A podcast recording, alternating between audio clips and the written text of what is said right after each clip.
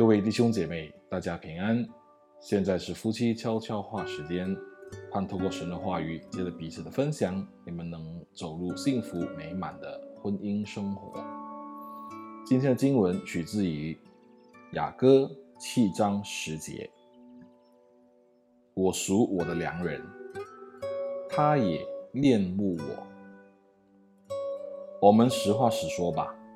性几乎是每对夫妻心中的重要主题。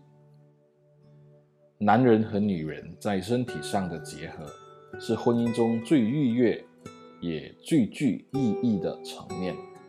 然而，当夫妻基于错误的理由发生性行为，很快就会失去其重要性，并且成为毫无意义的义务。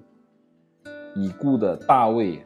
赫南德斯博士曾提出几项常见无爱性行为的动机：第一，为了履行婚姻责任；第二，为了报答或得到恩惠；第三，征服对方；第四，代替口头沟通；第五。克服居于劣势的感觉。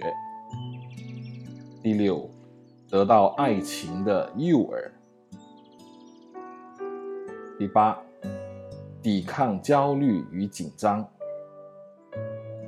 第九，自我满足却不求对方的满足。上帝所设立的性，是夫妻之爱的亲密表现。任何无法达到这项标准的性，都将使其中一方感觉不满足与被利用。这时候，我们进入夫妻分享时光，你们可以透过以下的题目彼此分享：第一，你上一次想要做爱是什么时候？第二。你对性的动机是否曾落入任何上述类别？第三，你是否曾觉得在性这方面被我利用？第四，我们如何能够从性行为迈向做爱？相信你们都有美好的分享，愿神赐福你们的婚姻生活。